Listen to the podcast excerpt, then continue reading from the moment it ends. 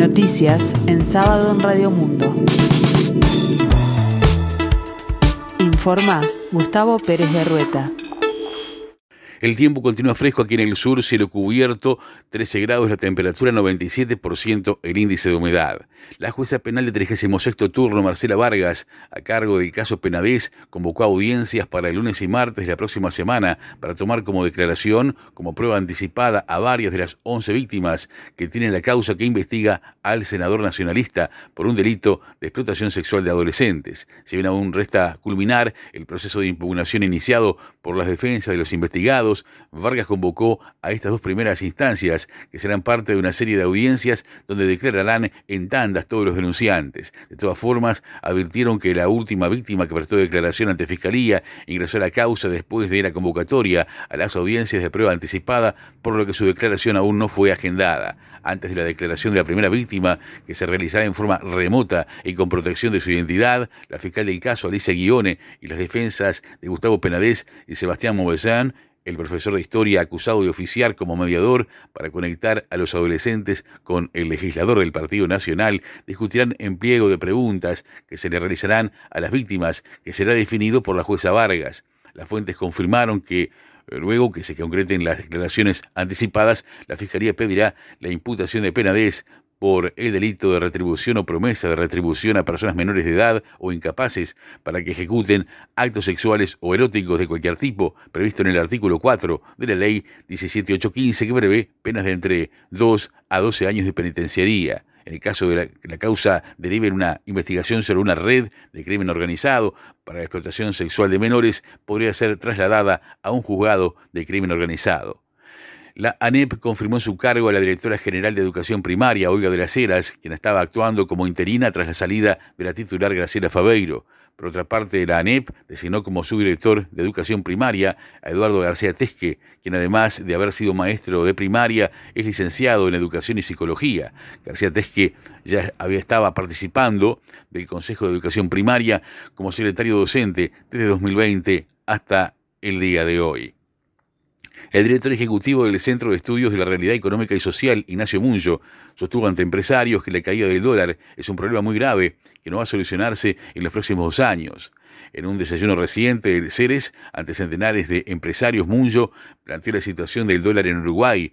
El martes la divisa estadounidense sumó su novena baja consecutiva y está en el menor nivel desde febrero de 2020. El director ejecutivo de Ceres señaló que la economía uruguaya está atrapada en un fenómeno serio de atraso cambiario. Hoy estamos 26% abajo del promedio histórico en el tipo de cambio real, añadió.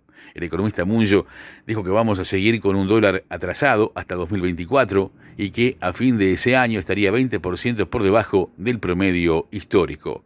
La Intendencia de Montevideo plantará entre julio y septiembre 150 ejemplares de la especie estilo, jacarandá e ibirapita para recuperar los árboles talados durante la dictadura. La comuna capitalina anunció que entre julio y septiembre plantará entonces 150 árboles en la avenida 18 de julio, desde la intersección con la calle Cuarem hasta Boulevard Artigas, en el marco del plan Montevideo Más Verde. El objetivo de la iniciativa es recuperar el arbolado talado durante la dictadura, que eliminó gran parte del pulmón verde de la ciudad y así logrará el objetivo de alcanzar la neutralidad de emisiones de CO2 para la década de 2040, publicó la comuna en su cuenta de Twitter. La Liga de Ascenso Profesional de la Segunda División Profesional se disputa a partir de este sábado en su octava fecha, teniendo como partido destacado a Rampla Juniors Progreso. La presente fecha de la fase regular del LAPRO tendrá como primer encuentro precisamente a Rampla Juniors Progreso a las 10 horas en el Estadio Olímpico. Luego jugarán Potencia Bellavista a las 10 en el Audurio Varela, Oriental de La Paz, Miramar Misiones a las 15 horas en el Parque Capurro y Atenas de San Carlos, Uruguay Montevideo a las 15 horas en el Estadio Domingo Burgueño. El domingo la actividad se complementa con Juventud de las Piedras Albion a las 12.30 horas en el Parque Artigas de las Piedras, Tacuarembó Sudamérica a las 15 horas en el Raúl Goyenola y el clásico del Cerrito de la Victoria, Cerrito Rentistas a las 20 horas en el Parque Palermo. Peñarol sacudió el mercado de pases con la llegada de Jason Granger, jugador clase A que por primera vez disputará la Liga Uruguaya de Básquetbol. Granger, de 33 años, formó parte del proceso del argentino Rubén Mañano en la selección uruguaya. El último equipo que defendió en el básquetbol europeo fue Reyer Venecia Mestre de la Serie A de Italia. En su extensa carrera jugó también en Estudiantes de Madrid, Unicaja, Andalu Efes de Turquía, Alba Berlin de Alemania y Saski Basconia de España.